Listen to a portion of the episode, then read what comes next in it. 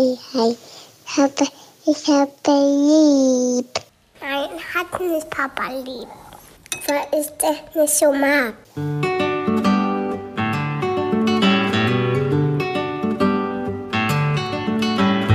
Das sind beste Vaterfreuden. Keine bösen Wörter. Die Fremde, alte Schöpfe. Setz dich bitte hin.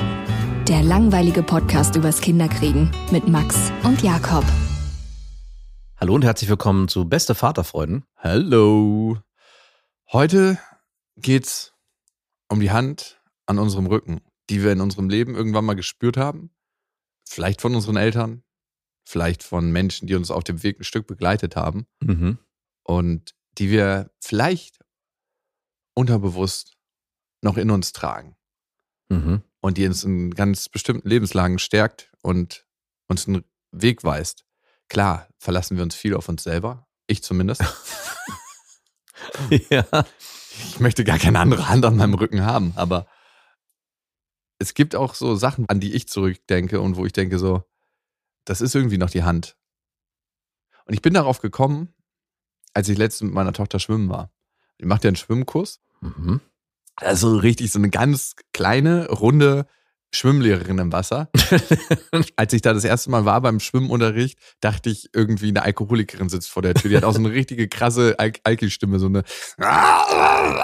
Also Schwimmlehrer und Schwimmlehrerinnen sind so- sowieso so ein ganz spezieller Schlag Mensch. Ich, Ich habe schon ein paar jetzt erlebt und dachte mir das mal, bei meiner Tochter zum Beispiel war es so, dass die Schwimmlehrerin, die hat immer so einen leicht müffeligen, gammeligen Geruch gehabt. Und ah, obwohl die so im Wasser war? ja, genau. Zeit? Sie hatte zwar die ganze Zeit einen Neoprenanzug an. Ja, hat die auch. Ja, das muss man wahrscheinlich haben. Und trotzdem dachte ich mir so, irgendwie, weiß ich nicht, würde ich mir dann, wenn der so ein bisschen muffig riecht, vielleicht mir doch dann Piss mal da immer rein. neuen gönnen. Ey, die pinkelt da immer rein. Ja, Deswegen- der Ey, Du hättest dir einfach mal Piss auf mitbringen sollen. Das ist so ein Surferzeug. Dann kannst du da deinen Neoprenanzug drin waschen, wenn du da immer reinpinkelst. ah, das wird ja, Sicherheit einfach mal indiskret so an den Beckenrand gestellt und probier's mal hiermit. Und die war super nett und super, hat es auch richtig gut gemacht, aber trotzdem, wenn man so neben der war, neben der schwamm, dann kam einem immer dieser säuselnde, ver, ver, vergammelnde Geruch entgegen, als würde sie so leicht verwesen. Die ist eher vom Alkohol gezeichnet, sodass du denkst, hm, soll ich ihr jetzt mein Kind im Wasser anvertrauen? Aber gut, Flüssigkeit ist ihr Element. Ja, scheinbar. Sie fühlt sich da wohl. Und trotzdem hat sie so einen ganz besonderen Draht zu den Kindern. Kennst du diese Menschen, die einen viel, viel besseren Draht zu den Kindern als zu den Eltern haben? Kennst du die Menschen, die viel, viel besseren Draht zu deinen eigenen Kindern aufbauen können als du selber? Hast du das schon mal erlebt? Ja. Und auch in so Situationen, wo die Kinder maximal Angst haben, dass sie dann lieber zu denen gehen Ja. als zu dir. Ja, sie ist so eine Schwimmlehrerin. so. Da gibt es auch gar keine Diskussion, wenn Ja. sie dann was vormacht. Wir tauchen jetzt und dann merkst du so ein bisschen, wie sich die kleinen Pobacken von den ganzen Kindern zusammenkneifen. Ja. Aber alle Kinder tauchen. Ja, klar. Und alle sind danach so, warum liebe ich so tauchen? ja, und bei Papa, ich will nicht tauchen, meine Augen brennen. du tauchst jetzt. Ja, und so ist sie. Und wir sind dann da rumgeschwommen. Also sie kann ja noch nicht schwimmen, aber sie ist auf einem guten Weg. Mhm. Schafft sie es noch vor dem Urlaub? Genau, das ist das große Ziel, dass sie schwimmen kann, bevor sie nach Südafrika mitkommt, ins Mhm. Haus. Da gibt es einen großen Pool. Und ich will nicht immer Angst haben, sobald ich sie mal so zehn Sekunden aus den Augen gelassen habe, dass sie da im Pool alleine mit dem Gesicht nach unten drin schwimmt. Das Nirvana-Baby macht von, Ja, obwohl das lebt, glaube ich, auf dem Bild.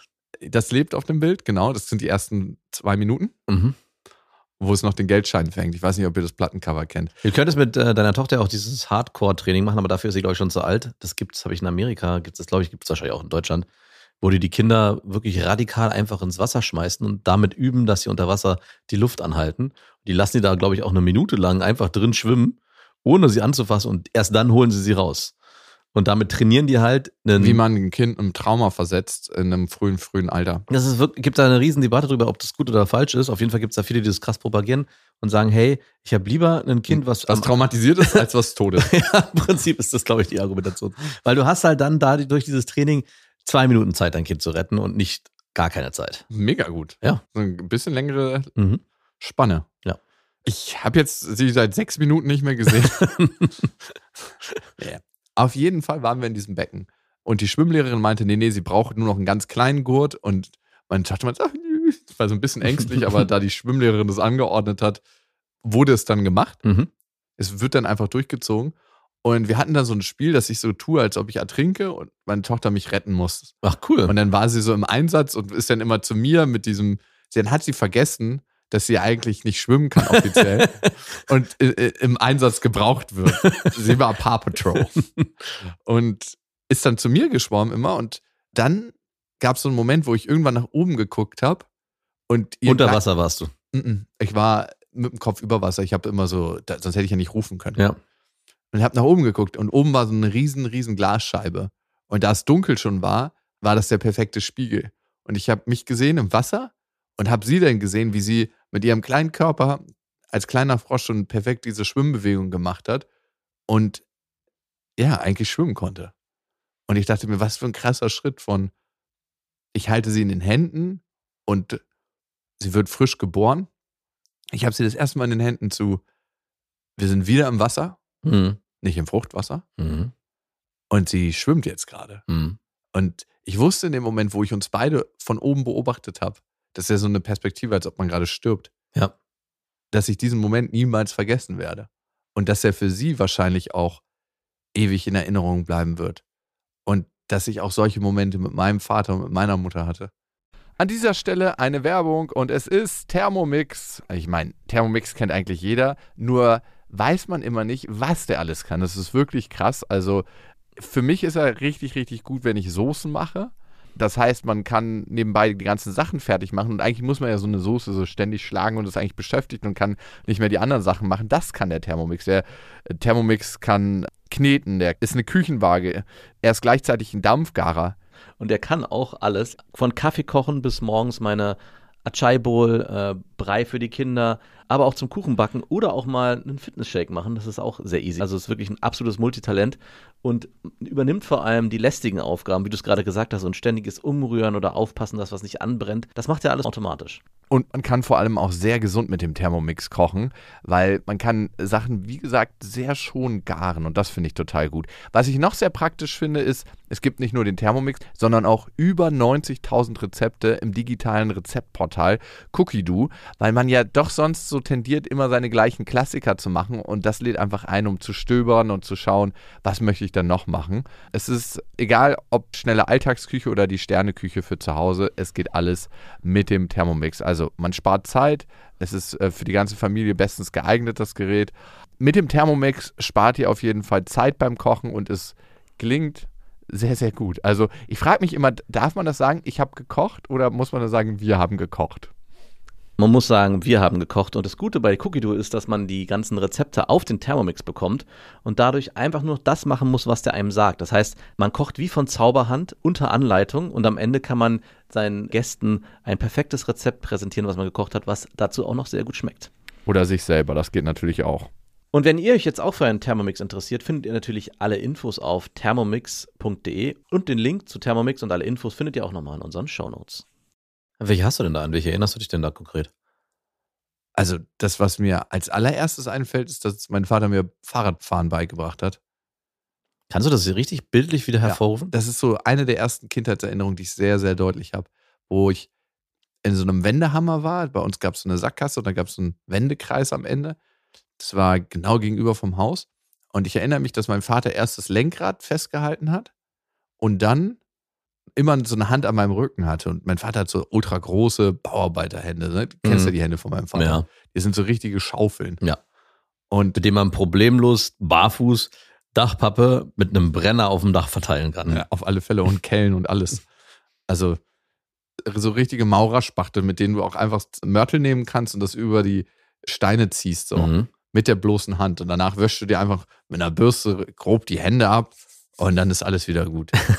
die sind so rau im Winter, dass du keinen Eisschaber brauchst, sondern einfach mit der Hand über die Mit der, Handfläche wegkratzen. Und falls er mal irgendwann in eine finanzielle Notlage geraten sollte, kann er am Kotti mit der bloßen Hand die Fensterscheiben einfach Ja, sauber machen. Wäre su- super. So, das sind die Hände. Und diese Hand hatte ich an meinem Rücken. Und erst war seine Hand noch mit am Lenkrad und dann nur noch die Hand an meinem Rücken. Und ich erinnere mich an den Moment, wo die Hand losgelassen hat und durch seine Zuversicht ich auch weitergefahren bin mit dem Fahrrad. Und das war so ein Moment, den hat er vielleicht noch in Erinnerung, aber ich habe ihn definitiv in Erinnerung. Und ich werde ihn für immer auch da behalten. das ist wirklich einfach ein krasser, krasser Moment. Und ich glaube, jeder hat den Moment mit seinen Eltern oder mit den Menschen, mit denen er aufgewachsen ist, wo es so irgendwas gab, wodurch man heute der geworden ist, der man ist. Und wenn ich an diese Momente denke, habe ich explizit davon mehr mit meinem Vater. Also, weil das einfach ganz oft so große Momente waren. Als mit deiner Mutter meinst du? Ja, mit meiner Mutter war es irgendwie kleiner und feiner. Mit meinem Vater war es so massive Momente. Wir waren im Laden mit fünf, der hat mir das größte Rambo-Messer da gekauft. Der Verkäufer meinte, das können Sie ihm nicht geben.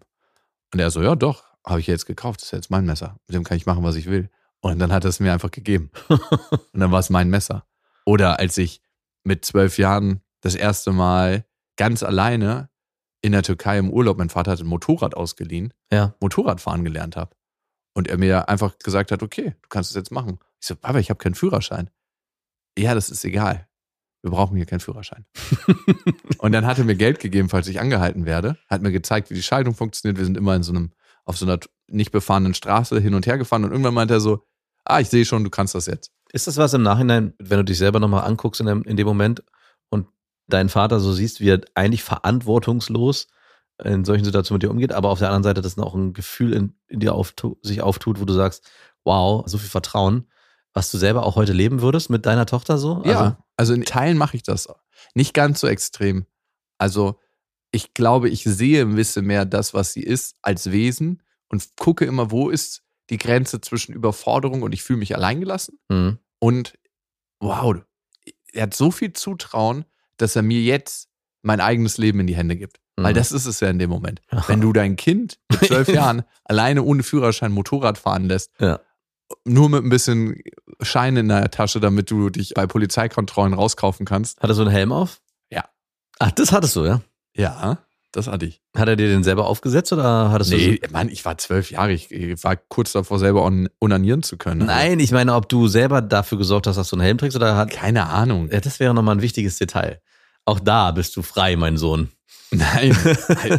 es gibt ja so einen ganz schmalen Grad und den weiß ich nicht, ob mein Vater den so drauf hat zwischen fahrlässig und, und Hört ähm, sich für mich jetzt erstmal nicht Zutrauen. so an. Mhm.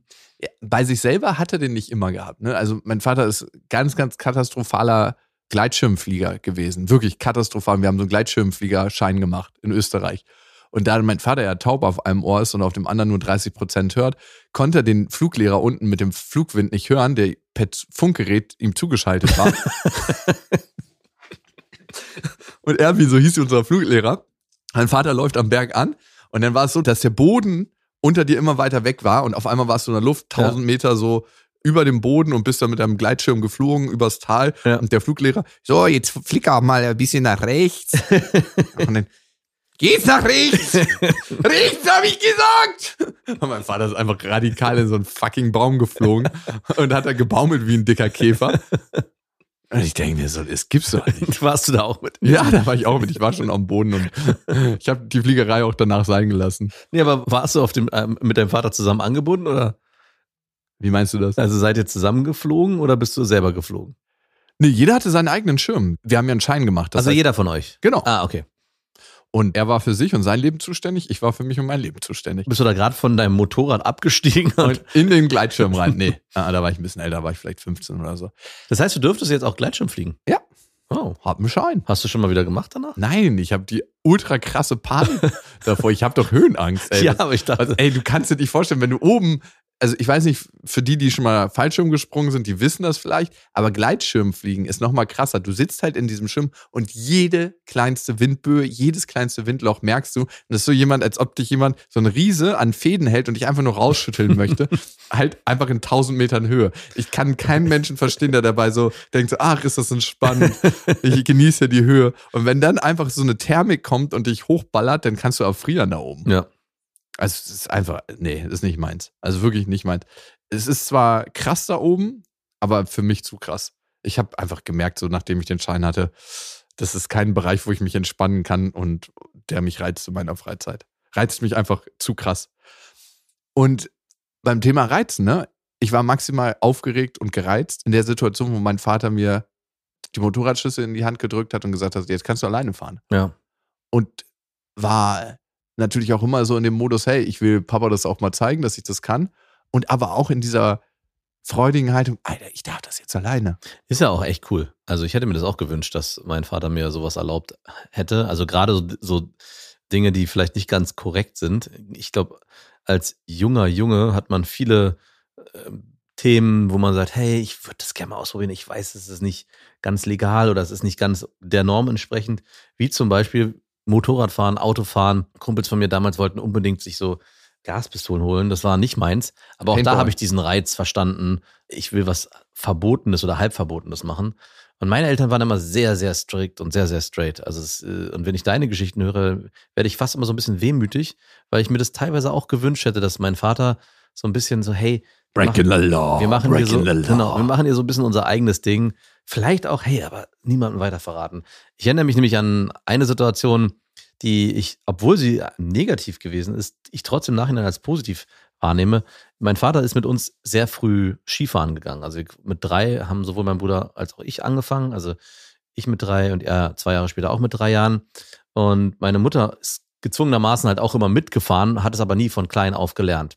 Und was dann sehr schnell passiert ist, ist, dass mein Vater mit uns viel mehr fahren konnte als mit meiner Mutter, sodass meine Mutter dann viel früher schon runtergefahren ist und im Tal gewartet hat. Und es gab einen Tag, wo mein Vater zu mir meinte, und ich erinnere mich noch, wie er am Lift stand, ich war fix und fertig und mein Bruder auch und meinte, mein bei meinem Vater war es immer so, wir mussten den Tag bis zum Ende maximal ausreizen. Weil man fährt nur eine Woche. Man im Jahr. fährt nur eine Woche und dann, wenn die Lifte, du kennst ja diese Uhren bei den Liften, die letzte Bergfahrt 17.30 oder 17 Uhr. Die letzte, die davor, die, die Abfahrt noch richtig schnell. Genau, und wenn wir die noch ganz schnell schaffen, dann schaffen wir die nächste auch noch. Oh und es war so oft so, dass wir um 17.31 Uhr dann nochmal auf den Lift eingestiegen sind und der Lift warte die Augen verdreht hat. Ja, wir können die hier nicht unten im Tal lassen. Und ich habe natürlich gesagt, ja, ich habe Bock drauf, ich will auch. Und war aber schon so fertig, weil mein Vater ganz gerne was gemacht hat. Er hat am Ende nochmal alle Lifte genommen, zum letzten Moment bis ganz nach oben, um dann die Talabfahrt von ganz oben bis Wenn es nur so eine Leute gäbe, ey. Und genau das haben wir auch gemacht. Und was ist passiert? Wir sind, Verletzung. wir sind den Berg runtergefahren und bei der Talabfahrt gab es dann eine Situation, dass es so, kennst du ja vielleicht diese Ziehwege, die so schmal werden. Mhm. Und mir, uns kam eine, äh, eine Schneeraupe entgegen. Jawohl. Alle haben Platz gemacht, alle sind rechts an, an Nur der du nicht. Bergseite gefahren und ich habe es irgendwie verpeilt und bin links an der Bergseite gefahren. Und diese Schneeraupe musste dann so ein bisschen ausweichen und während sie ausgewichen ist, ist an der Kante links so ein Stück aus der Schneefahrbahn rausgebrochen und links ging es halt krass runter. Und ich bin auf dieses Loch zugefahren, die Raupe hatte nur Platz zwischen Raupe und mir und konnte nicht ausweichen und bin an dieses Loch reingeplumpst und habe mich dann irgendwie mit einer Hand noch an diesem Netz festhalten können und ich habe noch vor Augen, wie ich runtergucke und die Schneekugeln den Berg runter rollten, überall Steine und ich dachte so, okay, das hätte ich sein können.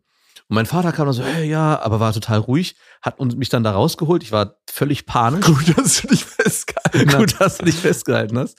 Und bin dann ins Tal runtergefahren und war fix und alle. Und was ist das Erste, was ich erlebe? Meine Mutter, die vor Zorneswut auf uns zukommt, erstmal Wut hat, dass wir so spät kommen, weil natürlich hätten wir viel, viel früher kommen sollen. Ey, aber wenn die den Moment mitgekriegt hätte. so, und das nächste, was mein Vater dann beichten musste, ist, dass halt ich fast in den Hang runtergepurzelt wäre. Äh, Warum hat er das gebeichtet? Weil du noch zu klein warst? Ich, ich, ich glaube, es war sogar so, dass man es aus dem Tal sehen konnte. Man konnte Oh. sehen, dass einer dann meine Mutter War gefragt das hat. gerade Max, der das so hin? genau. Und ich, ich weiß noch, wie ich in dem Moment wütend auf meinen Vater war, dass er uns da so hochgetrieben hat und mein, ich hab, war voll bei meiner Mutter. Aber heute im Nachhinein, Ey, da bist du doch gewachsen in dem Moment. Da bist du über dich hinaus vielleicht bin ich gewachsen, aber ich erinnere mich trotzdem sehr positiv an diesen Moment, weil dieses Erlebnis von auch an seine Grenzen gehen und auch dieses Skifahren war immer so ein krasses Abenteuer und wir waren oft dann auch meistens die Letzten auf der Piste. Das war auch immer ein sehr cooles Gefühl. Wir waren alleine unterwegs und alle anderen sind schon im Tal. Es wurde auch schon oft dunkel, ja, zum, wenn wir sehr früh im Jahr Skifahren waren. Und das erinnert mich ein bisschen so an deine Motorradfahrsituation. Das ist eigentlich hier bewegen wir uns zwar nicht in einer kompletten Grauzone, wie ich habe keinen Führerschein, aber so richtig hundertprozentig korrekt war es auch nicht. Ja, und hat- ja, gut. Ja. Hat mein Vater da meinen Rücken gehabt? Ich glaube, er war da auch ein bisschen nachlässig und fahrlässig. Ja, genau wie mein Vater, Ja. aber trotzdem hat er es uns zugetraut. Genau, und darum geht's. Er hat, er hat mich ja vorher gefragt. Ey, man kann es ja auch manchmal gar nicht wissen. Eben. Also, ich habe eine andere Situation. Mein Vater fährt nicht gerne Auto. Also, Ja. er fährt immer wieder, aber wenn er es sich aussuchen kann, sitzt er auf dem Beifahrerplatz. Ist er zusätzlich zu seiner Halbtaubheit auch noch halb blind? nee, aber er ist einfach jemand, der gerne relaxt im Auto. Ja. Und Ich auch. Ich fahre auch immer nicht so gerne, wenn, also wenn jemand anderes Bock hat zu fahren, es sei denn, ich weiß, das ist ein richtig schlechter Autofahrer, lasse ich auch immer fahren. Ja. Also ich sitze auch gerne hinten. Also chauffieren immer. Auch wenn ich keinen Bock habe, mit Leuten zu reden, immer hinterer Platz für mich. Mhm. Auf jeden Fall war ich 15 und in Amerika, da habe ich meinen Austausch gemacht, hatte noch keinen Führerschein. Mein Vater leiht ein Auto beim Verleiher. Die Versicherung geht natürlich erst ab 21 und er hat nochmal eine andere Buchung genommen, weil er wusste es, ja, wenn was passiert, dann sind wir eh am Arsch. er hat so ab 25 gebucht. Und was war? Also irgendwann fährt er rechts ran und so, das ist eine Automatik, das sind ja nur gerade Straßen. Willst du mal fahren? Irgendwie in, mit, ohne Führerschein fahren ist bei euch so ein Thema. Ey, in Amerika vor allem. Früher, wir hätten auch in so einem ganz üblen Knast landen können. An dieser Stelle eine kleine Werbung. Und es ist Ikea mit Smallstart und Trofast. Und das ist eine Aufbewahrungsmöglichkeit für Kinderkleidung, wo sie sich selbst drum kümmern können. Wie praktisch. Es ist so schön, die Kinder aufwachsen zu sehen. Bist du eher einer, der den Kindern zu viel oder zu wenig zutraut? Ähm, ich traue denen auf jeden Fall zu viel zu, weil ich gar nicht die ganzen Sachen für sie übernehmen möchte. Deswegen bin ich auch so froh, dass es diese Systeme gibt, dass sie schon von alleine die Sachen machen können. Ja, und du hast mir den Tipp gegeben mit dieser Box, wo man zum Beispiel die Kleider wieder ordentlich reinfalten kann, sich die Sachen für den nächsten Tag rauslegen kann. Und diese Box, Mhm. die gibt es bei Ikea. Barndröm, das ist eine schön leichte Box, wo die Kinder genau das machen können. Und dann lernen, sich an- und auszuziehen, ohne dass man als Elternteil was machen muss. Darum geht es ja am Ende. Nein, Es geht am Ende darum, nicht nur im Scherz, dass die Kinder irgendwann auch verstehen, sich nicht nur selber anzuziehen, sondern eben auch selber ihre Sachen rauszuholen und rauszulegen und sie auch wieder ordentlich wegzuräumen. Und es gibt von Ikea noch den Kleiderschrank Smallstart, der ist mit Auszug und da können die Kleinen problemlos die Kleidung auswählen und auch das Wichtigere wegräumen. Alle Infos zu den Aufbewahrungsmöglichkeiten für Kinder findet ihr auf ikea.de und natürlich in den Shownotes. Auf jeden Fall, fünf Minuten später finde ich mich wieder, wie ich dieses Automatikauto, also nur mit einem Fuß fahren, diesen Highway runterdonner. Das ist ganz relaxed. Und, und er, wirklich zwei Stunden später hat er schon gepennt neben mir. Und wir sind den ganzen Urlaub durch Amerika so gecruised. Und du bist die Die ganze Zeit letzten gefahren. drei Wochen. Krass. Einfach so einen krassen Roadtrip durch ganz Kalifornien, durch Nevada. Ich war in Las Vegas. Ich bin mit 15 den Strip runtergefahren in Las Vegas. Ja. Und das war schon aufregend, gerade wenn viele Autos dazu kamen. Ich konnte ja eigentlich nicht fahren. Aber auch da hatte mein Vater seine Hand an meinem Rücken. Die Hand hat geschlafen, aber die war an meinem Rücken. Und diese Zuversicht, die er schon immer in manchen Momenten an, in mich hatte, vielleicht auch Fahrlässigkeit, aber es war auch Zuversicht, gibt mir noch heute manchmal Schwung. Also ich spüre noch heute manchmal seine Hand an meinem Rücken. In so einer ganz merkwürdigen Art, so als ob, ah, okay, ja, du schaffst das. Also es, das bleibt irgendwie, dieses Gefühl von Zutrauen. Weil keine Mutter unten stand, die dann alles revidiert und klein gemacht hat. Nee. Und das ist so ein bisschen mein. Wir haben das auch immer für uns behalten, diese Momente. Oh, da wart ihr, wart ihr stärker. Weil das ist so ein bisschen, deswegen auch dieses Skifahr-Beispiel von mir, was bei mir lange haften geblieben ist, dass ich meinen Vater oft auch dann stellvertretend mit verurteilt habe für so Grenzgängergeschichten. Du warst auf der Seite deiner Mutter. Genau, ich war auf der Seite meiner Mutter und habe dann auch meinen Vater dafür verurteilt und habe ihm dann auch die Schuld zugeschrieben, dass ich da eingebrochen bin. Klar, das war ja auch, am Ende war es ja gar nicht seine Schuld. Und da gibt's mehrere Momente auch irgendwie, dass wir sehr spät nach Hause gekommen sind, wenn wir irgendwie Tennis spielen waren zusammen und dann irgendwie doch noch ein bisschen länger gemacht haben. Wenn ihr vom Polo kamt und dann noch zu spät auf Nein, dem das war- Tennisplatz angekommen seid, ein bisschen armselig. weil ihr noch irgendwie euer Handicap auf dem Golfplatz aufbessern musstet. nee, es war, ihr Widerlichen. es war ein bisschen. Ich habe die letzten Kaviarkrumen aus äh, unserer Dose nicht rausgekriegt heute. Das hat deswegen länger gedauert. Okay, Tennisplatz. Ja, nee, das war lange nicht so ein schöner Tennisplatz, wie du dir das vorstellst. Und auch die Situation, das war Betriebstennis. Und da durften wir, wurden wir immer mitgeschliffen, mein Bruder und ich, und haben am Tagen gespielt, wo der eigentlich zugeschlossen war, dieser Platz. Also, wo man nicht, wo man nicht spielen durfte. Und an den Tagen hat mein Vater gesagt, komm, das kostet nichts. Mein Vater war ja bekannt dafür, dass er super geizig war. Das kostet nichts. Ich habe einen Schlüssel, wir gehen da spielen. Und dann gab es auch ein oder das andere Mal eine Situation, wo wir irgendwie auf, dass da doch Turniere stattgefunden haben und wir dann wieder umgedrehen mussten. Was machen Sie denn hier heute? Ist doch zu. Ähm, also sowas habe ich des Öfteren erlebt mit meinem Vater.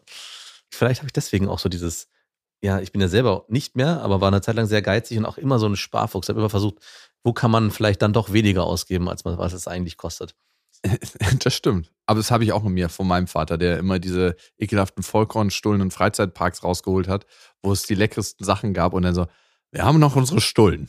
Ja, aber also es gibt ja so Kleinigkeiten, so einen Blick für so Sachen zu haben. Zum Beispiel, wenn man im Skiurlaub ist es auch so ein Klassiker zu gucken, wer kommt aus dem Lift unten raus und hat vielleicht sich eine Tageskarte gekauft und ich kaufte dem günstig für 10 Euro ab, anstatt dass ich nochmal um 14 Uhr mir selber eine Ta Tageskarte, Halbtageskarte. Diese kleinen Gaunergeschäfte nehmen. Oder auch wenn ich dann runterkomme, verkaufe ich die dann nochmal für 20 Euro. Das ging ja bei euch nicht. Ihr habt hier so lange bis zu Ende geritten. Dass Ja, das ging bei uns nicht. Nee. Aber das sind so Sachen, die ich heute mache, wo ich mir denke, warum eigentlich? Aber ich mache das auch irgendwie dann, ich denke, ich schneide, ziehe da so einen kleinen, meinen kleinen persönlichen Gewinn draus aus der ganzen Ja, das ist ein gutes Gefühl, auch wenn du es Ja. nicht brauchst. Nein. Ist ein gutes Gefühl. Ne? Ja. Willst du besonders stark sein für deine Kinder? Weil ich habe den Eindruck, dass mein Vater immer so ziemlich, ziemlich stark war. Ja, möchte ich. Körper, meinst du körperlich oder meinst Auch du? körperlich. Ja, komischerweise ja. Ich habe es auch gemerkt bei mir gerade. Hm. Ich hatte gestern eine Situation, wo ich so aus Spaß, die Kinder wollen immer alle gegen mich kämpfen. Ja. Ne? Und dann hast du halt so bei meiner Familie gefühlte 16 Füße im Gesicht. Und dann wollte der Freund von meiner einen Schwester gegen mich kämpfen mit meinem Bruder. Mein Bruder ist 16, der ist in der Pubertät, du merkst, die Hormone kicken rein und der wird auf jeden Fall ein bisschen stärker. Und der Schwager von mir, der wollte auch mit mir kämpfen und die wollten beide gegen mich kämpfen. Mhm. Okay. Ja gut, ist ja auch unfair, ne? wenn jemand lange gerungen hat. Ach, die wollen beide, wollten beide gleichzeitig gegen dich kämpfen. Genau. Ach so, okay. Und die Kinder, dann war es so, Abstand, Abstand. Die Kinder mussten so einen Kreis bilden im Wohnzimmer und dann ging es halt zur Sache. Der Weihnachtsbaum wurde auch demoliert. so ein bisschen ausgeartet. Es war erst so recht freundlich, so ein bisschen hin und her und so ein bisschen. Und da hat man schon gemerkt, wie jeder immer so ein Prozent mehr aufgedreht hat. Ah, der dritte Prozent mehr auf. Und zum Schluss war es dann so, ich habe die beide gegriffen gekriegt Ja, und habe die so gehalten, beide Körper so zusammen. Und du kriegst dann meine Hände auch nicht mehr auseinander, ne? ja. Und hatte sie dann beide. Es war schon ein sehr erhabenes Gefühl am Boden und die mussten aufgeben. Und dann haben wir eine zweite Runde gemacht und dann haben sie mich gekriegt. Und ich hätte, ich lag dann auf dem Boden und meine Tochter hat richtig Panik schon gekriegt. Sie dachte, ich sterbe, hat sie mir später erzählt.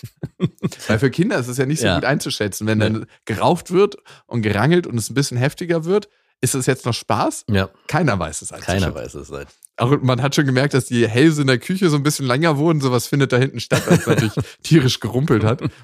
Ist zum Glück eine Maisonette-Wohnung, wo man das unten nicht hört, weil wir waren oben.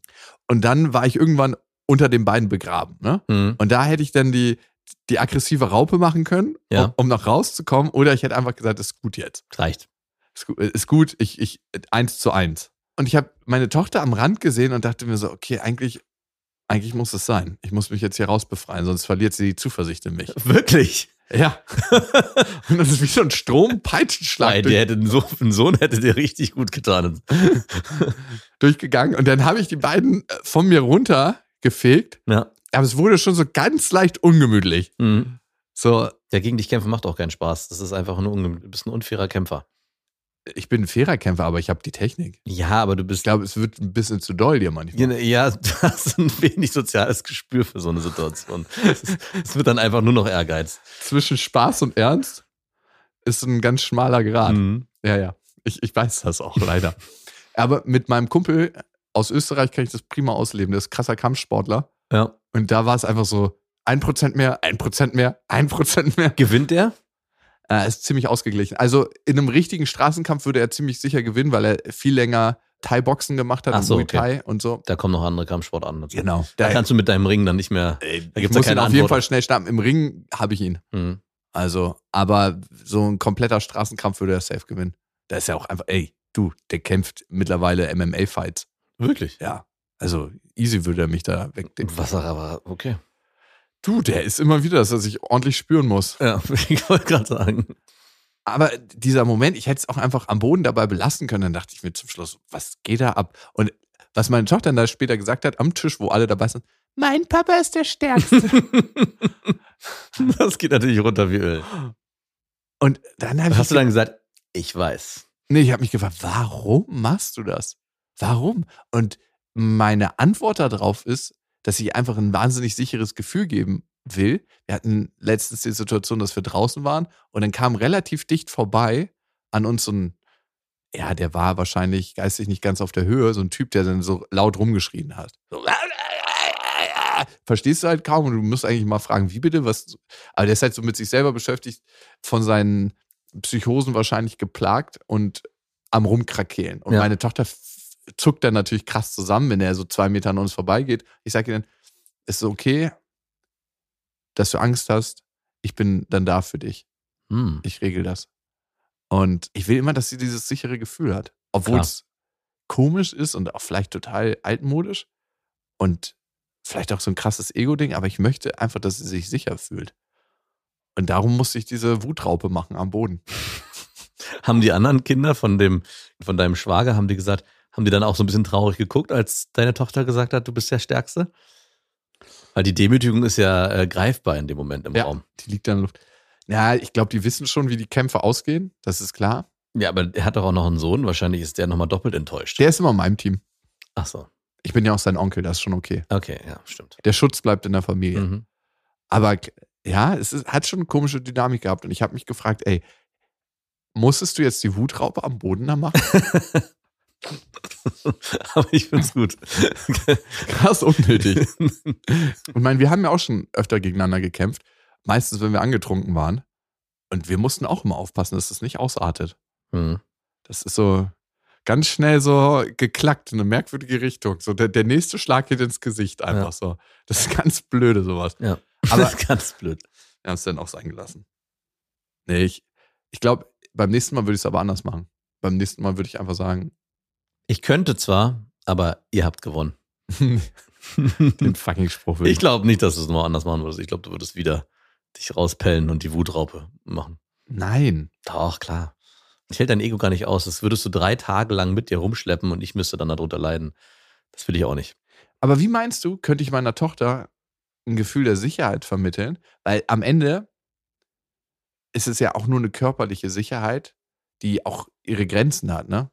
Wie könnte ich meiner Tochter ein Gefühl der Sicherheit geben, ohne dass sie spürt, dass ich körperlich stark bin? Also gibt Tust du das nicht schon? Im Alltag? Ja, also ich denke, eine emotionale Sicherheit ist eigentlich viel wichtiger als Papa könnte dich im Ernstfall beschützen, falls was passiert. Ja. Aber ich glaube, das tust du schon mit all dem, wie du zugewandt da bist, wie sehr du auch präsent bist als geschiedener Vater. Ich nenne dich jetzt einfach mal so. Geschieden, Alter. Ich war nie verheiratet. Naja, doch. Also ich meine, du könntest ja auch als in Trennung lebender Vater dein Minimum an Pensum in irgendeiner Form abwickeln Mhm. und müsstest ja gar nicht so viel machen. Also, aber dein Anspruch ist es ja trotzdem mindestens fast 50 Prozent. Das sind nicht ganz 50 Prozent, aber zumindest so präsent sein in dem Leben deiner Tochter. Nicht nur, ja, ich nehme sie mal am Wochenende, sondern auch wirklich aktiv da zu sein und aktiv die Zeit neben deiner Arbeit auch mit ihr zu gestalten. Und das wird sie spüren. Da bist du zu 100 Prozent, zeigst du ihr, dass du immer da sein wirst auf emotionaler Ebene, sodass sie dieses Starke gar nicht unbedingt bräuchte. Das ist dann nur der Bonus on top. Glaubst du auch, ne? Bin ich mir sehr sicher. Wie machst du's? Also, ich habe mich ähnlich auch wie du gefragt. Wärst du die Wutraupe? Nee, ich wäre nicht die Wutraupe. Nee, weiß ich. Aber ich hätte meinem Sohn danach trotzdem gesagt, ich bin der Stärkere. Ich hätte hier gekönnt. ich habe aufgegeben, aber das macht man eigentlich nicht. Also ich habe nicht wirklich aufgegeben. Und ich frage mich ja manchmal so wie du auch, ist es eigentlich ausreichend? Bin ich da wirklich präsent genug? Und ich glaube, es geht ganz viel auch um Präsenz. Und wir zeigen dann Momente wie, wenn meine Frau, und deswegen ist es auch ganz wichtig, dass die Partnerinnen oder auch wenn es umgedreht ist, der Partner, das auch schildert, wenn die, wenn man nicht präsent da ist, was eigentlich passiert. Und ganz oft, gerade in letzter Zeit, ist mein Sohn so, wenn ich zum Beispiel morgens gehe und in der Hektik nicht vernünftig Tschüss sage, mhm. oder auch abends gehe und dann nicht sage, hey, ich komme nicht mehr wieder, bevor du schlafen gehst, dass mein Sohn dann massivst enttäuscht ist, schon fast beleidigt und auch, und auch richtig emotional getroffen. Und ich, Ja. und das zeigt mir immer, dann bin ich natürlich auch traurig in dem Moment, aber es zeigt mir, hey, ich bin scheinbar doch so emotional zugewandt, dass ich so einen wichtigen Teil in seinem Leben einnehme, dass es ihn so schwer trifft, wenn ich dann nicht da bin oder es nicht zumindest klar kommuniziere, was passiert. Weißt du nicht. Inwiefern meinst du das? Vielleicht bist du auch so wenig nur da, dass es ihn so trifft, wenn du das wenige auch noch kürzt. Ja, nee, das stimmt ja. Da, da, da bin ich mir sehr sicher, dass quantitativ das nicht stimmen kann. Weil ich ja schon, äh, also allein schon die ins Bett gehe Situation, das, was wir zu 50-50 machen und auch die Tagesstruktur, die wir haben, da bin ich ja auf jeden Fall nicht Ja. so viel da wie meine Frau, aber Richtig das schon schön selber ein, ne? ja, mache ich. Bist Mhm. du sicher? Mhm. Bin mir sehr sicher. 100 Prozent? 100 Prozent. Und damit weiß ich, dass du dir nicht 100 Prozent sicher bist, weil du kannst dir nicht 100 Prozent sicher sein. 99? 100 Prozent. Lass mal ein bisschen Unsicherheit zu. nee, kann schon sein, dass es 100% sind. Liebe Leute, die Hand an meinem Rücken. Vielleicht habt ihr auch eine Hand an eurem Rücken. Und ich finde, es ergibt Sinn, ab und zu mal an diese Hand zu denken, die wir alle in irgendeiner Form an unserem Rücken haben. Und, und wer war die vor allem? Ja. War es der Vater? War es die Mutter? war es irgendein Wegbegleiter, auch, Genau. Wegbegleiterin. Und heute, klar, sind wir es oft wir selber, wenn wir in Kontakt treten mit dem, wie wir aufgewachsen sind. Wir sind ja nicht nur das Erwachsenen-Ich, sondern wir sind auch immer dieser Dreijährige, dieser Vierjährige, dieser Siebenjährige, der Zehnjährige und auch der 15-Jährige in uns ist immer noch aktiv und lebt. Mhm. Und deswegen können wir uns diese Hand an unserem Rücken auch selber sein. Müssen wir irgendwann. Müssen wir? Und wenn wir uns das bewusst machen, glaube ich, das merke ich für mich, gehe ich viel gestärkter durchs Leben. Und ihr wisst ja, es gibt kein richtig oder falsch. Es gibt nur eine Hand am Rücken. Hoffentlich ist es nicht am Po. Macht's gut. Das waren Beste Vaterfreuden mit Max und Jakob. Jetzt auf iTunes, Spotify, Deezer und YouTube.